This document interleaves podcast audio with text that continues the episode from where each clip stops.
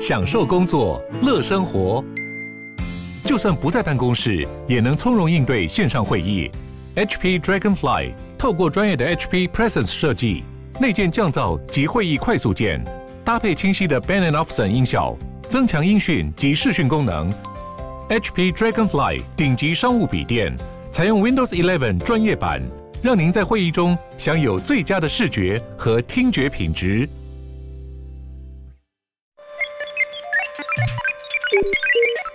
你在哪里？你在世界的哪里？台湾又在世界的哪里？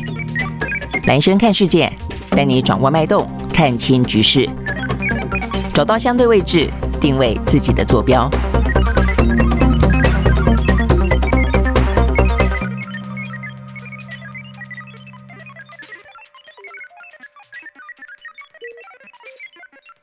大家好，欢迎收看今天的蓝轩看世界啊。那今天的话呢，要稍微注意一下啊，这个台湾的话呢，面对了这个马拉台风哦，这个相关的影响，它动作很慢哦，所以呢，基本上来说的话呢，目前还在缓慢的北上当中。大概呃，从明天跟后天两天会最接近台湾，但是呢，目前大部分的气象预报都认为，因为它慢慢走、慢慢走的关系哦，所以呢，等于是呃，从明天比较接呃接近之后的话，一整个礼拜的话呢，都会笼罩在这个台湾台风的外围环流的影响。当中哦，所以呢，这个东北部啦，呃，东部地区的话呢，局部性大雨，还有沿海的风浪非常大哦，这部分的话要特别的注意。好，那很多的一些呢，呃，这个东部啊，这个相关的一些什么森林游乐中心啦、国家公园等等啊，都已经目前要休园了啊。所以呢，呃，如果说有一些相关行程安排的话呢，要稍微的注意一下。好，那呃，这个台风啊，马拉台风即将到来，但是呃，重点在于说呢，这一两天台湾呢掀起了一个呢黄仁勋的旋风啊，这旋风的话。正在台湾啊，这已经连续好几天了。呃，这个呃广受欢迎啊。那这个部分的话呢，黄仁勋当然非常重要，他是 NVIDIA 啊，辉达的创办人暨他的执行长。那呃，在整个的 AI 啊，这个目前生成式的 AI 呢，呃，需要非常强烈的、强大的这个运算力啊，这样的一个同时呢，呃，黄仁勋啊，这个 NVIDIA 扮演了更重要的角色，因为他一直是呢绘图啊，这个 GPU 啊，这个绘图晶片的一个龙头厂商。那在这个 IC 的设计当中，一直也就是表。表现的非常的啊，这个抢眼。那所以呢，在这个部分呢，他昨天在呃台湾的这个电脑展当中啊，他也呢发表了这个演说。我们看到这个演说啊，呃，说三千多人到场啊，那甚至台湾的非常大的一些。企业的龙头啊，呃，几乎呢都排排队啊，这个很少看到他们排队的啊，这些大老板们啊，这个都排队呢去呃等着听啊黄仁勋的演讲。那包括像是台塑的王文渊啊，他也呢带领他们的这个台塑四宝的呃这个呃等于是董事长们啊，都一起去听。那问他说他为什么来啊？很少看到他这样的。带队啊，这个排队，他说呢，我就是为了听 AI 而来，好，所以你会知道说呢，这样当这个 AI 生成式的 AI 啊，目前应用呢，在今年大爆发之后啊，很多的一些呃科技的发展都会因此而加速哦，这个加速的话呢，呃，也包括它这个因此晶片所需要的啊需求也变得非常的大哦，所以呢，包括应用大爆发、商机大爆发，好，在这个当中的话呢。NVIDIA 呢，回答扮演的非常啊这个关键的领头角色。好，那昨天的话，我们就来看看啊这个呃黄仁勋说什么啊？黄仁勋呢，在这个描述啊整个的呃 AI 的呃过程当中，当然讲到了很多啊。他说呢，这是一个 AI 的 iPhone 时代来临了啊，所以意思就是说，呃，是一个非常的大跃进的经典的啊这个黄金的时刻啊。那所以呢，这个时刻呢的大爆发之后啊，他目前看起来的话，等于是未来啊。他说呢，现在。看起来的话呢，呃，这个生成式 AI 哦，已经即将带领啊这个新的运算时代哦，所以包括了这个 NVIDIA，当然这个角色就非常的重要了哦。那他现场当然秀了很多非常有趣的啊这个呃一些桥段了啊，这个很多人在形容说，呃，这个黄仁勋啊昨天的演讲基本上是一个演唱会的规模了啊，这个规模当然是讲到第一个啊，这个非常的啊这个等于是人潮汹涌哦，而且呢连底下的啊这些观众前去。聆听人都是众星云集啊，那再来就这个黄仁勋登场的时候那个气势啊，那也是啊，形同这个演唱会一样。那中间安排的一些桥段，甚至还直接让生成式 AI 呢谱写一首歌。那这个歌的话呢，呃，就是写说呃，这个称赞这一次的这个电脑展啦，哦，那这歌词蛮好笑的啦，哦，就是很。很亲切、很亲民啊，那他就说呢，呃，这个台湾啊，这个非常流行卡拉 OK 啊，所以呢，黄仁勋啊，虽然离开台湾很久了，但坦白说了，他过去这些年也经常到访台湾啊，因为他的整个产业链来来讲的话呢，都是一些他的供应商嘛，啊，那所以这部分的话呢，他也蛮熟悉的。但是他是说他有四年的时间了，因为疫情的关系，没有公开发表演说啊，所以他这一次呢，巨星式的登场，他显然准备了非常多的有趣的桥段啊，所以讲到说呢，这个卡拉 OK 啊，所以呢，现场就让啊这个。生成式的 AI 唱了一首呢，呃，我来到了什么电电脑展等等的这样一首歌哦。那再来的话呢，当然啊，它中间的话对台湾来说也特别亲切的是，它秀了一开始开场就用中文讲嘛啊，那更比如说它中间还唠了很多台语哦，它台语听起来还蛮标准的哦，所以呢。很显然的，呃，这个国语、台语对他来说的话呢，都没有因为时间拉长了，呃，比较少使用的关系，因此就那么的生疏哦。不过当然啊，这个英文对他来说还是表达非常呃最最顺畅的啊。那所以他昨天呢，呃，秀了一些啊这个中文跟台语之后啊，他就全程是用英文发表演说的哦。但是呢，呃，这个对于台湾来说的话，当然就觉得非常的亲切。好，那这个是这个黄仁勋啊，在描述整个的 AI 呢，呃，一生成式的 AI 应用啊，这个。过程当中，可能啊，这个未来就我们的文明来说，进到一个 iPhone 时代哦，这个部分我想这个是还蛮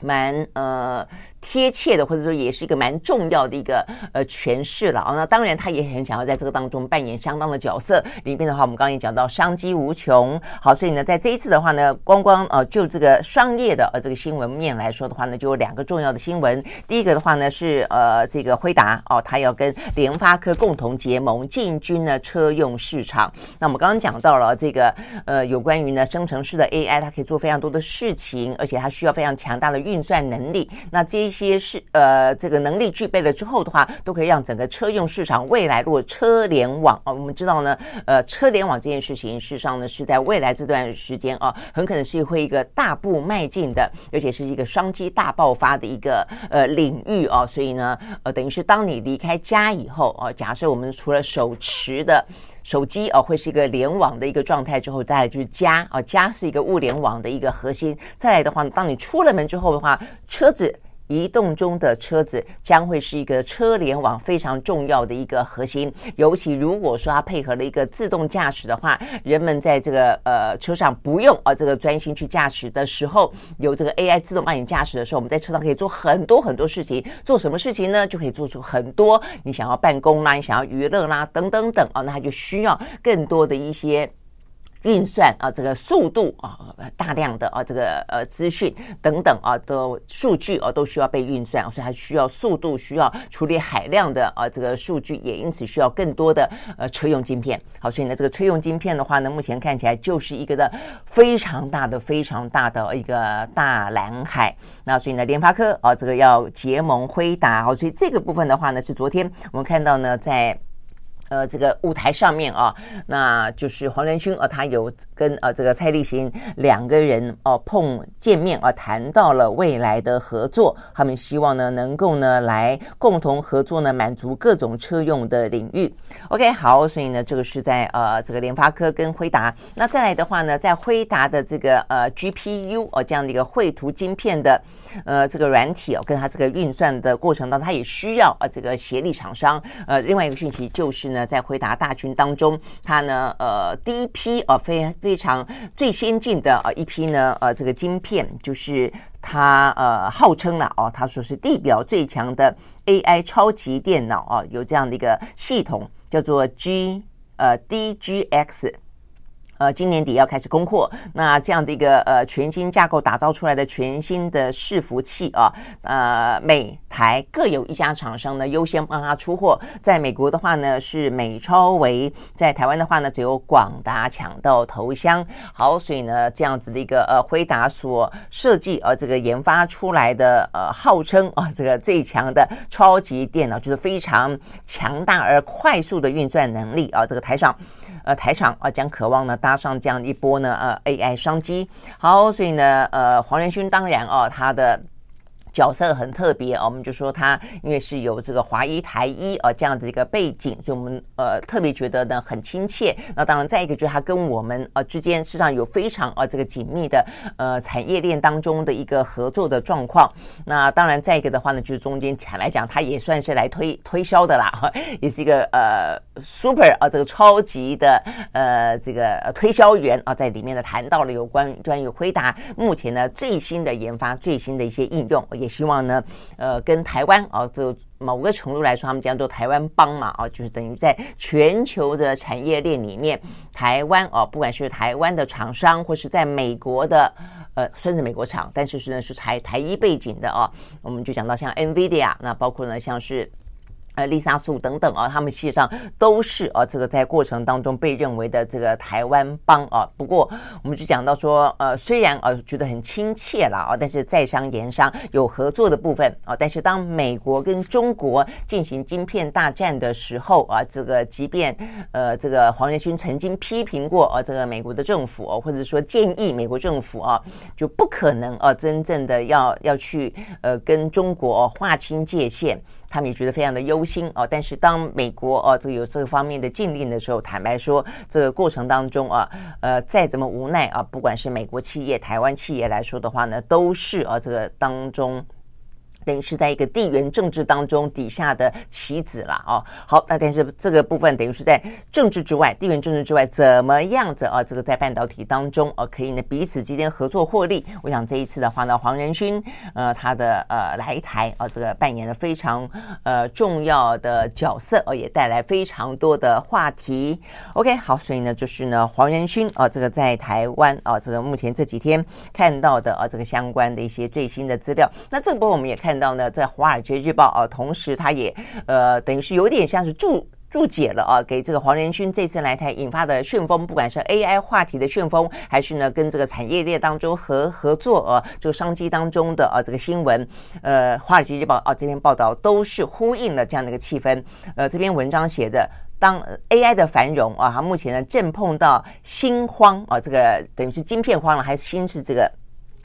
大陆叫芯片，我们叫晶片啊。这个芯荒引发了算力的争夺战啊，所以呢，他们也同时看到了，目前看起来的话呢，就是确实 AI 啊，等于是 ChatGPT 啊，他们呢，呃，在今年啊，等于是，真的是横空出世啊。这个应用大爆发之后，呃，引发起第一个大家有讨论的是有关于晶片人才荒。我想这个部分的话呢，如果是年轻人啊，其实呢，可以特别特别的注意这一块啊。他目前来说，如果你现在正在求学中，你可能正在念大学啊，你可能呢，呃，这个在选择你的未来的行业，或者你正在选择你的科系的话呢，这一波呢，AI 所带起来的运算的热潮啊，这个千万不要呃，这个轻忽，不要呃落队了啊。那这边也特别讲到说，除了这个人才荒之外，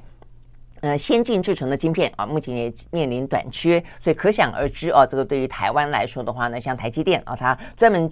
制造的是这个先进制程，也因此哈非常非常的抢手。但是抢手的同时，是不是会争相的啊？呃，去希望啊这个要求呢？呃，这个台积电去设厂，也因此啊相对来说。呃，对于台积电来说算是商机啦，也算是分散风险哦。但是对台湾来说的话呢，它就会有一些资源的排挤效应。我想这个我们是先前讨论过了哦。那但是呢，这一次《华尔街日报》的这篇文章是特别锁定在呢引发的算力争夺战啊，就我们刚刚讲到，也就是黄仁勋啊，在这一场昨天的演说当中特别提到了，现在等于是运算力哦非常的重要，呃，变得必须要加速运算啊，因为你这个 AI。不管是文字啦啊，这个图、影像啦等等，它都是有这么大的海量，所以你必须要呢，能够呢去及时的去呃消化它哦。所以呢，这个等于是强大的呃快速的运算力啊，变成呢引发起了一场呢呃算力大大战哦。所以呢，目前整个的啊这个晶片各个国家哦都在呢呃面临这一波的，你可以说是一个呃海啸。也可以说是个冲击，也可以是个巨大的商机。好，所以呢，这个部分是我们今天看到啊，跟这个黄仁勋以及呢相关 AI 的话题啊，这个部分。OK，好，那这部分的话呢，是有关于讲到的是整个的呃晶片啊这样子的一个等于是很趋势性的啊这样的一个呃各个国家跟各个厂商绝对不希望啊这个被置身于世外啊，都必须要在这个主战场上的这个经济当中的话题。那除了地缘经济之外的话呢，再来就是地缘政治了啊。好，那在今天的话呢，地缘政治话题也还是蛮多的，很多地方的话呢都在展开呢一样的啊，是这样的一个大架构底下的部署。那这个部署的话呢，呃，我们看到的几个新闻啊，这个首先看到的是，呃，今天早上最新的新闻，那就在过去这几天我们看到的美中之间的话呢，试着在不同的层次重新在经呃这个间谍气球之后恢复交流啊，包括了呃这个苏利文跟王毅，包括了雷蒙多跟王文涛等等。但是呢，接下来大家说关键的就是在呃香格里拉的安全会。会议当中可不可能国防部长对国防部长？好，最新消息是美国的国防部长呢告诉《华尔街日报》哦，《华尔街日报》今天最新的快讯出来了，呃，说他们呢被中华人民共和国通知，美国拒绝了啊，五月初美国所提出来的希望能够让美国的国防部长奥斯汀。呃，在啊这个呃等于是这个礼拜啊，这个新加坡举行的香格里拉安全会议当中，跟中华人民共和国的国防部长李尚福碰面的这样的一个呃请求，呃，等于是呢中方正式拒绝了。好，那呃这个周末呃这个就是等于是六月初吧，哦，那就是香格里拉安全会议要登场，不过呢双方都会去。得是美国的国防部长呢，奥斯汀会去。那中国大陆的国防部长呢，呃，这个李尚福会去啊。但是呢，先前中国开出的条件就是你必须要去撤销对于呢李尚福啊在担任呢，呃，他们这个等于是军委会里面的一个负责军备的啊那么一个职务上面，在俄乌战争的过程当中，对俄罗斯啊，在这个之前啦，等于爆发之前，对俄罗斯提供若干军备啊，因此被美国制裁这件事情必须要有所取消。双方才可能再见面啊，但是，美方等于是到目前为止啊，并没有取消啊，这个内部也有一些杂音。OK，好，所以你可以很明显的看得到，那就是呢，中方正式拒绝了啊这一场。呃，这个国防部长啊，这个之间的会面啊，好，所以呢，等于是呃，虽然我们讲到说呢，等于是像中美双方的恢复各个层级的交流这件事情，呃，实际上双方都有各自的需求，那美方的需求可能来得更加的直接，而且更有时间上面的急迫性，更有呢这个拜登在选举当中的考量啊，但对中方来说的话呢，他当然也希望啊，这个等于是能够共同的哦共管彼此之间的关系，而且对于中国大陆来说，他很。显然的啊，他嗯有他自己啊，在今年的话呢，整整个在经济上面的一个重点的发展，而且呢，也希望啊，在这个经济当中的话呢，避免美中之间的冲突过度的尖锐，因此影响到他跟各其他的各个国家在经贸当中的拓展嘛，哦，那所以我想这个部分的话呢。对习近平来说也有需求，但是呃需求的程度可能没有美国来的强，而且同时它有一个几个我们谈谈论过的哦，就他可能必须要去坚守跟达到的一个基本的底线哦，否则的话他对内哦也很难交代。第一个的话呢，就有关于呢这个所谓的红线，红线的问题就是在个台湾问题上面啊，他不断的会希望美方要画红线。不过呢，这部分其实美方在口头上跟形式上。我们先不姑论不去谈这个内涵是不是改变了啊，在形式上面来说的话呢，重申什么一中政策什么的，其实美国也都照做了啦哦。那所以这部分的话呢，其实除了军售啊这个部分的话呢，彼此之间。就还是有一些呢争执哦，但是反正美国卖一次，中国就抗议一次，也就某个程度来说相安无事啊。但是呢，针对这个制裁这件事情，呃，等于是哦，这个呃，其实中国大陆方面啊，在这一波恢复交流之前，我们看到一个最明确的讯息，就在上个礼拜啊，我看到这个是美国的媒体的报道，他们特别提到是《纽约时报》的报道啊，他特别提到就是说呢，呃，美国的呃，等于中国的前驻美大使。崔崔天凯啊，曾曾经在今年年初，呃，等于是在 Sullivan 跟王毅见面之前，他们其实就已经不断在铺陈彼此之间见面的一些气氛啊，跟谈论一些呢，希望能够化解呃这个歧见，然后释放出善意的一些呃是议题了啊。这个时候，他当初就已经崔天凯就提到过有关于呢。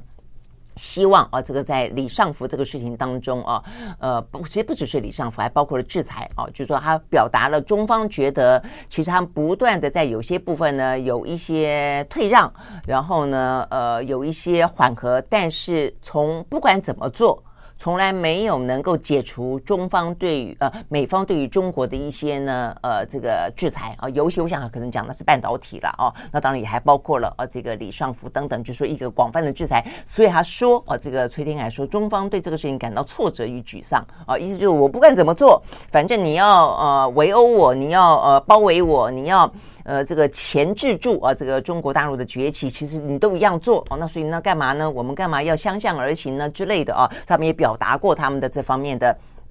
态度啦哦，那我想这些部分的话呢，都是可以用作我们来理解啊，这个段时间就美中之间逐层次的啊，这个恢复一些交流，但有些部分对中国大陆来说，它也呃站得还蛮硬啊，也还蛮坚定的啊，就是呃它的底线啊。那我想这个部分的话呢，在呃有关于啊这一次的香格里拉会议当中啊，他今天早上啊，我们看到这个新闻出来，他正式拒绝了啊，就虽然会出席，但是呢，双方啊想要在香格里拉。会议当中的呃场边进行场边会啊、呃，这部分的话呢，呃，在中在美方啊、呃、没有释放出他们所期待的善意的状况底下，他们呢拒绝这件事情。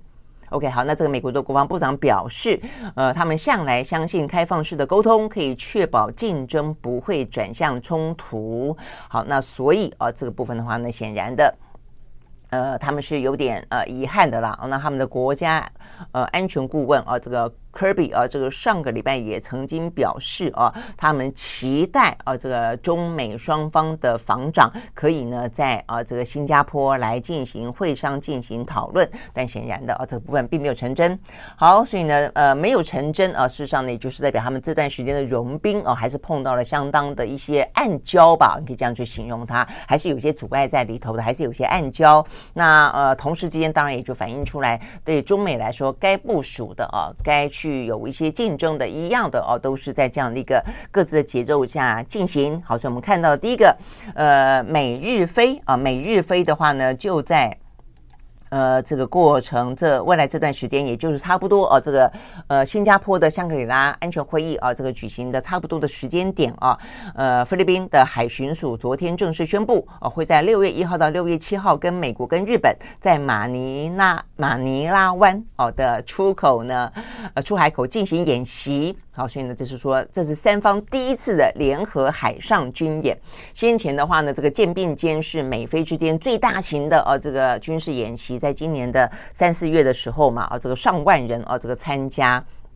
也是呢，小马可是哦，很明显的，在他当选之后的话呢，转而呃，从当初的啊这个杜特地啊这个亲中转为亲美，很明显的一个呃表态了哦。那这个当中的话呢，当然啊也在啊有关于呢呃这个美国。呃，等于是在台湾的北边啊，跟这个日本呢，呃，守住了呃宫古海峡；在南边啊，跟这个菲律宾呢，守住了呃这个在台菲之间的呃这样的一个通道巴士海峡，很很看起来很明确的一个战略的部署啊。好，但是除了这个之外，等于是三个国家美日菲哦，第一次呢联合军演。好，所以呢这个部分的话呢，呃，这个媒体报道啊说呢，这个演习看似啊这口头上说是反海盗。等等呢，这个非传统安全领域的军事行动，但是事实上的重点还是在呢，在呃有关于应对中国所带来的南海当中所有的挑战，而且呢，他们认为啊，这这样的一个军演，海上军演，美日非应该会常态化。那当然，因应的也就是呢，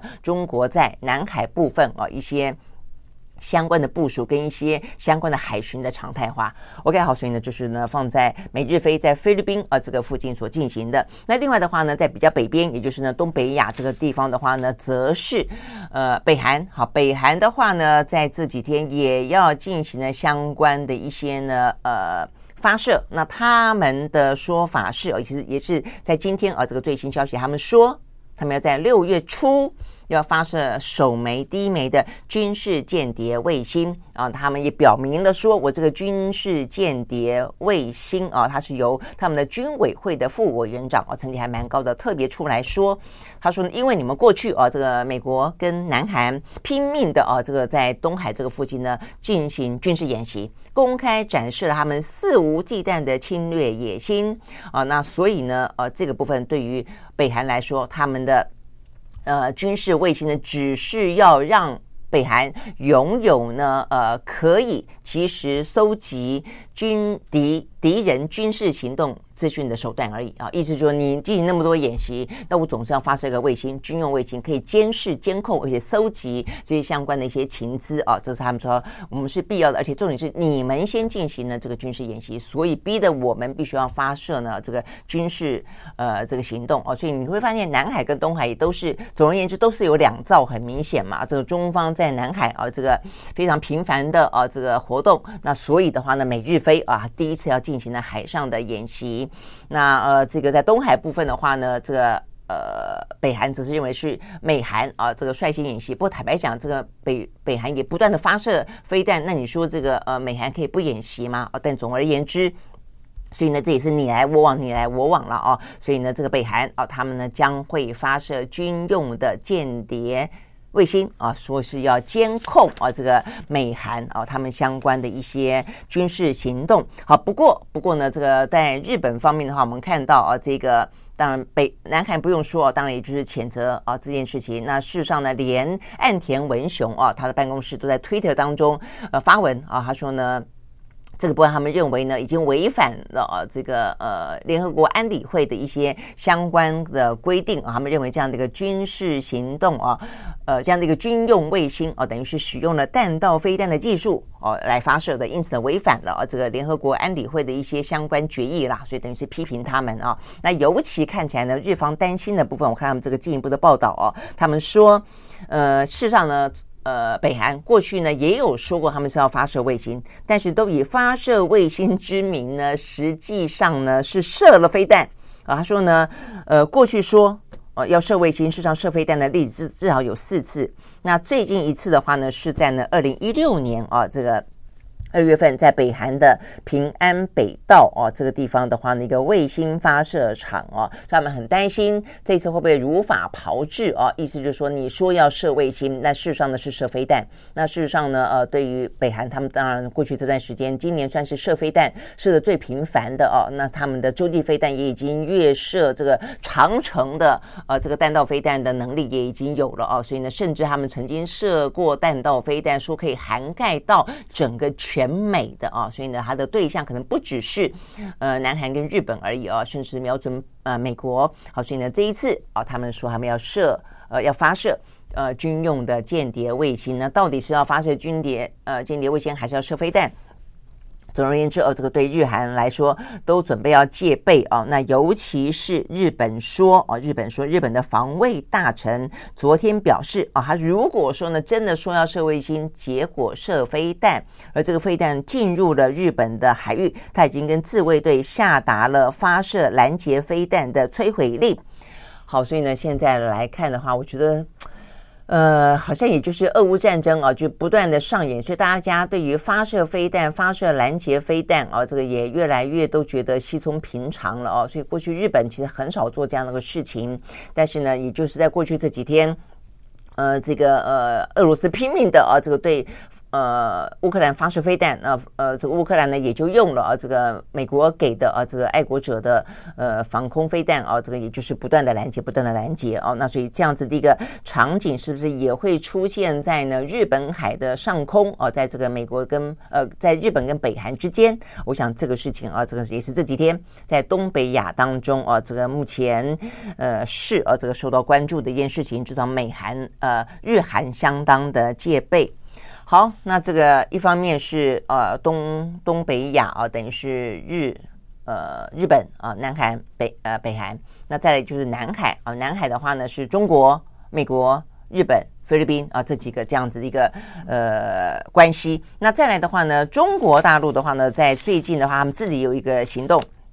但这个行动的话呢，是他们自己啊，呃，显然的，呃，等于是在跟美国进行太空竞竞赛啊。这个最新的消息，呃，中国大陆的载人太空船神舟十六号预计今天上午九点三十一分，嗯，应该已经发射了啊。这个要发射升空，那他们呢正式宣布哦，说他们这样的一个载人啊，因为他们过去有不载人的啊，进行相关的探勘的研究的。那这个呃载人的啊，这个月球探。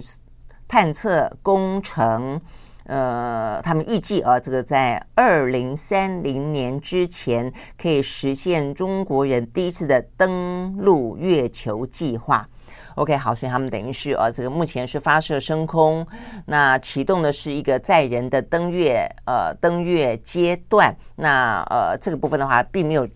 就是不算是正式完成了啊，正式完成的话呢，会在二零三零年。但是在过程当中，我们会知道很多在太空竞赛的过程当中，事实上呢，就是很多的国力军力当中跟一些研发能力的啊，这个不断的试验跟不断的呃自我挑战，而且不断的实现啊。所以这个部分的话呢，事实上就美国来说啊，他们相当具有一些。呃，这个呃危机感啊，所以这个部我们看到呢，呃，在目前看起来这个是 OK，呃，《纽约时报》的报道。啊，所以他们也讲到说呢，中国宣布啊，这个计划在二零三零年实现载人的登月计划啊，他说呢，这是一个他们最高级别的呃一个任务的确认啊，而且他说在二十，自从美国当初的阿波罗登月计划之后啊，没有一个国家正式完。完成过登月计划，那甚至在二十一世纪啊，二十一世纪的话呢，也只有中国大陆啊，呃。曾经登陆过月球啊，进行一些相关的科科研啦啊等等的一些探勘，所以目前看起来的话呢，如果说它可以成功的在二零三零年完成一个呢搭载人上去啊这个登陆月球的计划的话，呃，将标示着啊这个中国跟美国呃在竞争当中的进展，它是非常的迅速的啊，它在呢太空竞赛当中取得了重大的成就，所以呢，这个《纽约时报》也直接的就把这样的一个彼此之间啊在二十一世纪的太空竞赛的 PK 比拟为呢，在冷战时期美国跟苏联之间的太空竞赛啊。那这个部分的话呢，呃，他也特别提到，呃，中国大陆的习近平曾经表示，中国应该要成为一个航天大国。好，那这个呃，所以呢，看起来中国大陆正在一步一步的哦，往它这样个航天大国的呃路上去迈进啊。那美国的话呢，向来就很有危机感啊，所以在这个《纽约时报》的这篇报道当中也特别提到，美国自己的 NASA 啊，他们本来就有一个计划，是在二零二五年要再次的把人类送上地球。那因为呢，它等于是我们刚刚讲到，在阿阿波罗计划之后就没有哦，这个美国就没有把人啊这个送上地球过。那所以他这次的话呢，还打算要把这个女性跟有色人种呢送上去哦，所以呢，等于是美中之间确实哦也还在进行相关的 PK。那所以呢，呃，这个部分的话呢，呃，其实对美国来说，他们自己呢觉得非常的哦是一个紧张的竞赛，很可能经就很担心会被超越了啊，所以呢。在这个《纽约时报》的报道当中啊，他们特别提到说，NASA 的局长啊叫做 Bill Nelson 啊，他曾经表示，美国应该相当警惕啊，这个中国呢试图要控制月球的表面，而且要把这个美国人拒于门外的企图哦。所以他的意思说，这个军呃太空竞赛还不只是说呢，在这个研发过程当中，自我的啊这个研发能力啊跟科科技啊这个能力呢往上提升而已啊。这个美国甚至觉得说呢。嗯，这个中国是要把美国排除在地球表面之外啊，所以呢，呃，一份呃五角大厦去年的报告曾经警告，他们认为到二零四五年，中国可能会在太空领域超越美国。OK，好，那呃，但是可可不可能真的这样子啊？我真的觉得美国这方面。也就是啊，也就是我讲到，就是我觉得是两面刃啦。一方面，它的危机感非常的强啊，所以我想这是美国呃可以持续的保持在强国的位置啊的一个呃非常主要的原因啊，就他们不断的觉得有人在后面追赶他，所以他会不断的希望能够维持一个领先的态势啊，所以呢很有危机感啊。那所以呢，所谓的国无外害外患者，国恒亡嘛，所以他们不断的感觉有外患啊，所以他们就不断的哦能够维持他一个呃壮大吧，但是比较伤脑筋新的啊，这个两面的另外一面就是，他们为了要维持自己的领先地位，他会不断的啊往这个后边丢沙包，就是去阻挡啊这个呃第二名的人往前跑啊。我想这个有关于目前的晶片大战。很明显的就是这个就是这个样子啊，所以呢，对于美国来说，就当一个国家不断的自我期许是一个大国的时候，我觉得当然很好。但是如果你这个自我期许成为一个强国大国，呃，确实去干扰别人，去限制别人，去呃这个呃等于是阻挠别人啊，成为一个大国哦，有些如果说这个手段又是不正当的话，就就会就会很糟糕了啊。尤其比方说像现在啊这样的一个美中之间的呃科技冷战。卷进去的有多少？你看，全球啊，几乎呢有关于在半导体这份，通通都卷进去啊。那这样的一个呃冷战的对峙啊，基本上已经成型了啊。只是说你你说它是一个局部性的啊，可能比较是科技冷战啊，尽可能在。呃，经济部分，呃，不要真的跟中国完全脱钩哦。但是这样这个冷冷战的态势已经成型，而台湾在里面的话呢，也特别是被当做一个非常重要的啊这个角色、重要的筹码、重要的棋子啊。所以呢，事实上呢是影响很大的啦。我说这个美国的这样的一个危机感，好，所以啊，他们呢，呃，这个刚才特别提到是他们五角大厦啊，去年的一份报告。也觉得在太空竞赛当中，他们会被啊这个中国超越。每次他们都说会被中国超越，其实都差得很远，你知道吗？包括你说在经济的角度上啊，说这个。也是一样，过去这十年、二十年间啊，这个美国方面一不断的啊有这样的一个报告宣称啊，中国即将要超越呃美国，一个是经济力，一个呃一个是军力，那事实上都都真的是差很远啊。你不管说这种什么呃什么核弹呃核弹头啦，不管是这个呃相关的什么呃飞机啦、战车等等，事实上呃这个美国拥有的事实上是更多的啊。但是总而言之。他非常的有忧患意识了啊！好，那这个部分的话呢，是看到几乎是各个领域啊，这个美国都认为啊，这个中国即将呃正在啊这个急起直追，而且即将会要超越它。OK，包括这个太空竞赛。好，所以呢，这个部分的话呢是讲到今天啊，这个呃中国大陆的神神舟十六号啊将要发射，力拼二零三零年前要登月完成。好，所以呢，这是我们看到呢，就是呃，光光在这个呃印太地区啊，呃，有这个美日菲的演习啊，有这个呃北韩要发射军军用的呃这个间谍卫星啊，有这个中国大陆哦，他们要登呃发发射呃这个神舟十六号等等。好，那呃对台湾来说，台湾刚好今天也有一个相关的新闻，那就是我们的国安会的秘书长顾立雄，好，昨天的话呢，接受媒体的访问啊。那这边的话，他特别提到说，呃，有关于台湾的处境了哦。那当然，台湾当然在今年的选举当中，大家比较关心的是，呃，跟美国之间啊，这个这么紧密、亦步亦趋啊，那是不是呢会沦为啊这个美国的棋子？那甚至会沦为美中角力当中。下一个战场的可能性啊，这就是我们讨论到了战争跟和平。好，但是郭立雄在这个访问当中，他特别强调的是，他认为啊，这个美国近年呃近来在宫古海峡等地，也就我们刚才描述到的这两个啊这个地方，就是一个是宫古海峡是在日本啊，这个等于是设置了啊这更多的飞弹基地，而且呢呃设置了更多的飞弹。啊，甚至呢，储存相关的飞弹。那另外一个的话呢，就是在菲律宾啊，菲律宾的话呢，等于是让菲律宾提供更多的啊这个军事的基地，都是为了啊，这在顾立雄的说法当中，他说呢，都是美国的相关部署，都是硬实力的吓阻啊，意思呢就是展现他的实力，而且啊，这顾立雄的诠释，他说呢，美国是采取一个故意不讲明，但是不排除可能介入的战略模糊。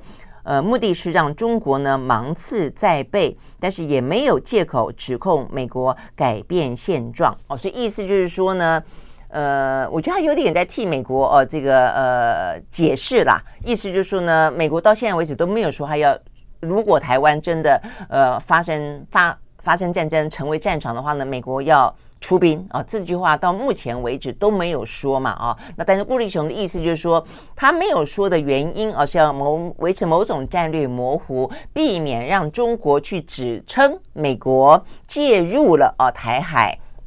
企图改变现状哦，所以呢，他的意思说，美国这个战略模糊的做法哦，是要让中国没有借口。但事实上，他暗示了不排除可能介入的啊这样的可能的战略啊，这是这个顾立雄的说法了啊。但是呃，他这个揣测。到底呢，有什么样子的呃证据哦？有什么样子的一个呃背景的依靠哦？是他是我们一厢情愿情愿吗？还是美国真的这样的告诉过他？呃，或者是说呢，呃，就是我们常常常在说，就是美国呢卖我们武器，要我们还帮他数钞票，赚了我们的钱，我们还帮他数钞票，意思就是说呢，呃，我们总是啊，就是受害的是我们，我们还不断的替他解释啊，所以呢，这实在是有点。有点夸张了哦，那呃，但是我觉得这蛮重要的地方在于说，因为他是我们的国安会秘书长。哦，那所以照理来说，我们应该很相信我们的国安会的秘书长，他应该为我们的国家安全呢去考量的啊。所以呢，如果他今天这样的讲，照理说我们应该要相信他才对。但是问题在于说，呃，是不是真的值得相信？我们刚刚就讲了，第一个，他有证据吗？是真的美方亲口这样告诉他，还是他自己去揣测，一厢情愿的说啊，他这个战略模糊不是不来啦啊，只是说他不方便啊，这个把话给讲明了，亦或是？因为今年要选举了，哦，所以郭立雄他就扮演了若干民进党啊，这个赖清德要选举一个助攻的角色，他帮赖清德来说明啊，这个民进党的政策并没有引战的可能，只是在备战啊，我觉得这个可能性都是有的哦。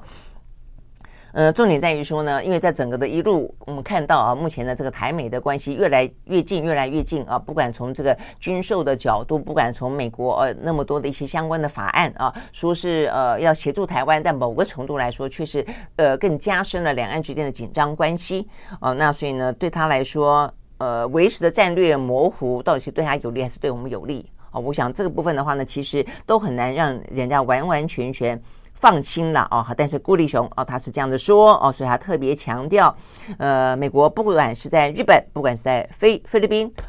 呃，部署了哦一些前进部署啊，都是要去贺阻等等等啊，而且也是要加强台湾的防卫韧性。OK，好，所以呢，就是我们的呃国安会的秘书长啊，这个顾立雄的说法。好，那这些是我们今天看得到的这个国际当中比较呃重要的啊，这个在 印太地区啊，这个美中之间啊等等的一些呢部署的话题，但这都是一些部署跟演习啊。那接下来有一个话题就是呃战争在即哦，那事实上也也没有真的停过了，那就是俄乌。好，所以俄乌呢最新的战况的讯息，泽伦斯基啊在今天呢最新的表明，他说他们已经决定了乌克兰全面反攻的时间点了。好，所以呢，这个部分我们现在就讲到这段时间，呃，很显然的啊，这个是呃，乌克兰要进行反攻，反攻的目的，希望呢，把他的一个呃沦陷的啊这个领土呢，能够收收复失土啊，也有利于未来呃，在可见的时间当中，如果真的是俄乌可能坐上谈判桌的话，好，那所以呢，就是呃，这个泽伦斯基啊说他已经确定了啊这个反攻的时机了，但是什么时候呢？呃，他没有说，他卖个关子还没有说哦，所以呢，我想应该不会呃拖太久吧，哦，好，所以呢，这个部分的话呢是。俄乌战争哦，所以我们看得到的是哦，就就像是我前两天啊特别提到了，呃，因为这样的关系啊，因为我前面摆着一个要谈判啊，也因此必须要去各自的啊，呃，想尽办法让自己在谈判的时候呢握有比较多的筹码跟优势哦，所以呢，呃，这段时间很可能的战况会还蛮激烈的哦，所以不只是我这样分析。好，今天的话呢是欧盟外交与安全政策的高级代表波瑞尔，他在。西班牙的啊一个场合当中说哦，他已经看到双边部队都在集结。很显然的，俄罗斯也想要赢得这个战争啊，所以呢，他他甚至怀疑哦，这个俄罗斯会不会愿意谈判啊？就如果他没有赢得战争的话，他愿不愿意谈判啊？所以呢，也就是说，他为了谈判，他尽可能要打打赢啊。那如果打赢了，他就要去谈判；但是如果打输了的话，他愿不愿意谈判，他不知道啊。但总之啊，这位呢，波瑞尔他说。俄乌这场冲突也因此在今年夏天会出现什么局面？会出现什么样的局面？他说他非常不乐观啊，所以意思就是说会是一个蛮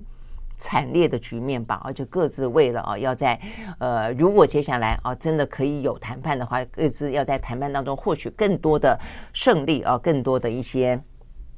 筹码。OK，好，所以呢，这个部分呢，看起来呢是啊，俄乌这样子一场啊，这个谈判前的，有点像黎明前的黑暗吧，看起来呢天会很黑啊，会很黑暗，这个战况会很激烈。OK，好，所以呢，这个部分是我们今天讲到啊，比较是呃，美中俄乌。那再来的话呢，呃，埃尔段啊获得连任这个讯息啊，目前看起来的话。呃，就是呃票数啊，也就是比较清楚出来了。他其实并没有赢很多哎，坦白说啊，他呢是得到了百分之五十二的选票。那主要的这个对手啊，这个基里达欧鲁，他实际上也拿下了百分之四十七点八。这也难怪啊，这个我看到昨昨天啊，这个在野党的领袖他不断的强调说，我们啊，这个即便啊这个输了，但绝不退让啊。他甚至没有讲他输了啊，他就是他批评啊，这个埃尔段运用了非常多的国家的机。气啊，这个国家的资源啊，不管说去呃什么呃，它是全国一个月不用缴天然气的费用哦，那还包括了很多的一些释放出一些像是呃，等于是有像买票的政策啦，等等等啊，所以呢都是啊，这个呃，等于是。用国家啊，这个替他来助选哦，所以这部分的话呢，呃，其实呃，土耳其的在野党啊，事实上是批评非常的多的哦，他们呃，这位啊在野党的领袖也特别强调说，这个在野阵营绝对不会瓦解，会继续的啊，这个争取土耳其真正的民主哦，到最后一天。好，不过啊，不过呢，终究啊，这个第二轮的投票，呃，五十二还是五十二了啊，这个埃尔段还是。嗯，算是胜利了啊。那所以这边也特别有很多的分析啊，特别提到说呢，呃，为什么埃尔段呢？即便我们先前讲到的，他越来越独裁，越来越专制，越来越打压异己，越来越去钳制啊这个媒体跟言论的自由啊。那另外的话呢，在经济部分的话呢，搞得哦这个呃。通通膨非常的啊，这个严重，呃，这个西方世界国家，像在欧洲百分之十就已经很严重了，美国百分之八、百分之七，哇，就已经到了这个拼命的升升值等升息等等啊，土耳其百分之八十八十。啊，所以呢，呃，这个部分的话呢，让这个大家的民生今天非常的惨啊，那再加上先前的土耳其的大地震。啊，所以我们就讲到说，为什么这样的一个局面他还能够当选呢？啊，所以呢，今天非常多的呃分析都倾向于呢，他成功的呃运用了所谓的民族主义啊，这个恢复土耳其的荣光，然后他在呢这个俄乌战争当中，呃，等于是不断的扮演一个呢所谓的斡旋者、调和者，然后呢。在国际舞台上面看起来呢很露脸，呃，然后的话呢，北约也很需要他，俄乌双方也很需要他，然后呃，即便啊嘴巴里面啊，尤其是美国跟呃北约，其实看他的一些民主跟人权记录，哦，也是看得呃心里面气得牙痒痒的啊，但是也还是很需要他。那还包括了说呃，他就是唤起这个民族情绪嘛，哦，他也把这个呃低烧哦他们自自自己啊这个制造的啊这个潜舰，呃开开开开开啊航母。航母开到了哦，这个。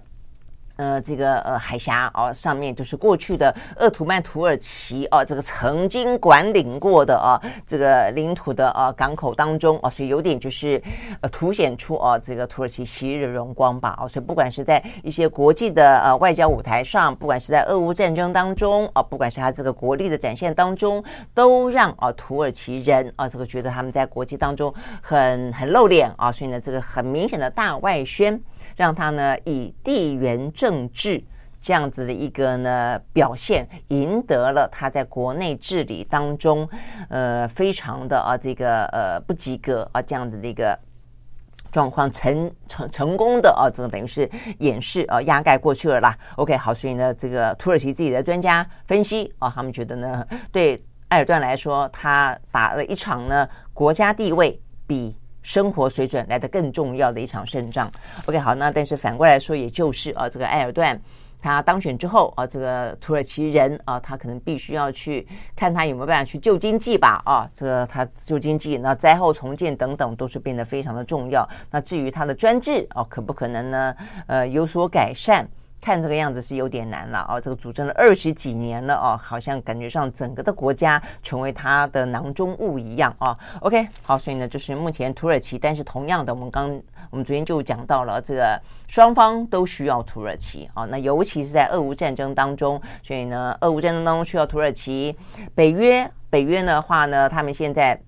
芬兰加入啊，这个需要土耳其这个关键少数。瑞典要加入，现在也需要土耳其啊。那现在呢，土耳其啊，还有一个就是土耳其呢，为了啊，他就掐住啊，不让呢这个瑞典啊加入北约。他说瑞典要加入北约，对不对？好，可以。你把你呢呃这些呢什么呃库德族的民兵啊，呃你们呃等于是呃等于是。庇护了一些啊，把他送回土耳其啊，送回土耳其来接受审判啊。那所以对土耳其内部来说，因为土耳其内部来说，跟库德族之间本来就很紧张的关系吧。啊，所以他们的民族主义者就觉得哇，这个埃尔顿真真棒啊，呃，很强啊。所以呢，这个部分等于是他掐住了这个呃这个部分啊，等于是作为条件啊，所以他一直呢，瑞典没有办法呢申请呢加入哦北约，也是这个原因啊。所以现在北约。呃，也需要啊，这个埃尔段上台之后呢，跟他要有好的关系啊，因为他们也希望能够尽快的啊，这个尽快的能够呢，呃，审核完成啊，让这个瑞典啊也在俄乌战争之后加入北约，让北约更形壮大。OK，好，所以呢，这些部分的话呢，是在今天啊，另外一个呢重要的讯息。OK，好，所以呢，大部分来说，这个是在今天比较主要的消息了啊。那对台湾来讲的话呢，除了战与和之外啊，这个国内哦也有蛮多重要的议题啊。那呃，在昨天有关于赖清德丢出哦、啊、这个呃核电厂的除役啊，呃，可不可能在一个哦、他的说法是说，在一个比较紧急的状况底下了啊。呃，紧急的状况底下，呃，能够呃来进行启用呃这个相关的核核电啊、呃、核电。那这个部分的话呢，呃，等大家呃去解释，当然很显然的就代表说它呃不管是程度有多大啊、这个局部还是全面，还是呢极少部分啊、不管是呃战争时期哦、你认为的紧急时期是什么时期？总而言之，都算是要启用。核电核能了哦，所以代表就是他打脸了这个民主民进党所谓的非核家园。好，所以呢，昨天的啊这个舆论大概来说都是这样分析哦，但民进党呢也开始积极出来呃帮赖清德解释说哦，这个没有，这不是呢他们呢放弃了飞核家园呃，所以他们说哦，他们说包括呢呃赖清德竞选总部都说。赖清德所谓的紧急状态的需求，指的是极端外部状况啊发生的时候呢才会用。好，所以这就是我昨天讲到了，呃，这个所谓的紧急状况，你要怎么去定义它啊？是指的战争是它的紧急状况，还是突然之间缺电是它的紧急状况？啊，但是显现在显然的啊，民进党的定义，赖清德办公室的定义，所谓的紧急状况是指的外部外部极端外部状况。我想这个意思就是战争啦。好，那所以呃，赖清德不是说他的他的呃台独主张，他的两岸主张不会引战吗？但是他显然的还是担心战争。我觉得这是第一个哈，呃，他的说法当中其实还是充满了一些矛盾，让大家觉得不可信的地方。第二个，第二个，如果你只是在极端外部状况底下，你可能会运用核能。第一个，它这也叫做运用核能。但是另外一个就是说，那现在眼前台湾最大的问题在于你的。能源政策出了问题，你的能源当中的配比的比例出了问题。目前的这样的一个配比的状况，它成就了你的非核家园的主张，却让台湾呈现一个呢极度的呢高度排碳的一个岛。就对我们来说的话呢，我们并没有跟上全世界的脚步，更不用讲说我们并没有去因应我们现在台湾内部。呃，不断的啊，这个空污越来越严重啊，甚至我们肺腺癌的比例越来越高，成为啊这个目前看来治病呃治就是罹癌之后的话呢，致死率最高的一个癌症了。所以这个问题是摆在眼前的一个现实。你说，如果这个启用核能只是在战争时期极端的外部状况出现的时候会启用核能？但是代表的是，他并没有去解决目前台湾眼前用一个错误的能源政策所导致台湾不管是空污，不管是极端气候等等，以及不管是跟国际之间完完全全呢落后哦。我们不用讲这个减排、减碳排这个问题，它它是各个层面是不是环保问题，不是永续问题，它甚至一个经济问题。现在绿能已经成为一个经济，现在排碳已经成为一种经济哦。所以当这样的一个状况底下的话呢，台湾怎么样子跟跟国际之间接轨，我想这一部分通通看起来，赖清德如果说如昨天民进党所去解释的，赖清德办公室去解释的有关于赖清德的呃去台大的那一场说法是这个样子的话，那代表赖清德根本不用把没有把事情想清楚。哦，就是台湾的能源政策，你的能源能源政策一样的没有办法解决目前。台湾的百姓也好，环团也好，大家对于我们的用电、我们的企业担心缺电也好，等等各个方面的状况的棘手的状况，你都没有去解决哦，所以你只解决了一个。呃，看起来啊，叫做战争，而且你还不愿意直讲，你就还叫做极端外部状况。而且呢，极端外部状况的话，那你说，呃，重启核电厂，我们昨天讲了核电核电厂，又不是说你你摆在那边不用，突然间说要重启，它就可以打开瓦斯，一开电就来，不是这个样子啊。就所以我觉得昨天很多我看得到，大家在讨论的时候，职业赖清德的话也讲得非常的呃白，也非常的精准哦，就是说。没有所谓的什么备用啦，重启就重启。我就说你就是启用了一个核电厂，只是你平常可能不用哦，因为它不可能你要用的时候才去重启它哦。所以呢，这个部分对于赖清德来说，呃，我觉得他他在台大那一场发言非常非常的不严谨，思虑不周啊，而且漏洞百出哦。所以呢。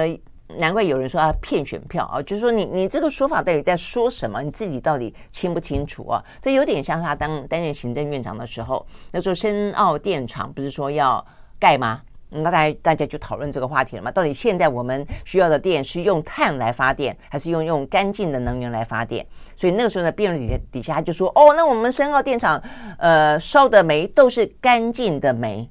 你听过干净的煤吗？哦，所以那那次。整个话题啊，让这个赖清德超级狼狈的啊，超级不懂啊，这个所谓的所谓的环保跟能源，所以呢，到最后啊，他呃政策急转弯，他最后呢暂停了啊这个深澳电厂的新建。所以我的意思是说，对一个总统候选人来说啊，我们昨天也讲了，其实不止他，包括侯友谊都是啊，他也必须要去面对啊，侯友谊他必须要面对他一直呢只讲核安啊，所以他我看昨天他后来也讲了，他就说以前他都不断说。你要问他支不支持核能，他就说没有核安就没有核能啊，所以你到底支不支持核能？没有核安就没有核能哦，所以他像是在鬼打墙一样啊。但他昨天终于说了，他支持核能。如果他当选，核能会是首要的选选项。那至于核安呢？他说我会来解决核安。所以我觉得这就是一个比较负责任的说法哦。那所以对于赖清德来说，你到底支不支持核能？你支持核能是支持他在什么状况底下启用核能？是只有战争状况吗？那平常呢？那如果平常没有核能的话，你的绿电怎么来？你怎么样达达到百分之二十？那没有达到百分之二十之前，你怎么办？那百分之五十的的天然气，如果碰到战争，它不来怎么办？那整个的状况底下，如果我们的燃煤已经，我们的燃煤加我们的天然气是高达百分之七八十的，所以极端气候的问题怎么办？哦，等等啊，包括我们的空污怎么办？我们的离癌率怎么办？哦，这个问题都是非常非常的尖锐的问题，都是你一个必须要用很诚实的、很很坦率的、很科学的方式去面对啊。所以我觉得，嗯，这一次赖清德的呃发言，显然的啊，有点像搬着石头砸自己的脚啊，不但没有把话给说清楚啊，还必须要呃党内的人来帮忙救火，然后呢。就外部来看的话，你你的这个火也不晓得是怎么烧的哦，呃，并没有解决问题，反而烧到你的自，烧到你自己了啊。OK，好，那我们谈到过啊，这个能源政策、经济政策、半导体啊，这个低薪问题等等啊，这个少子化、高龄化都是啊，都是呢今年大选当中非常重要的议题啊，呃，等待啊，非常呢直球对决的辩论。OK，我们时间到了，明天见，拜拜。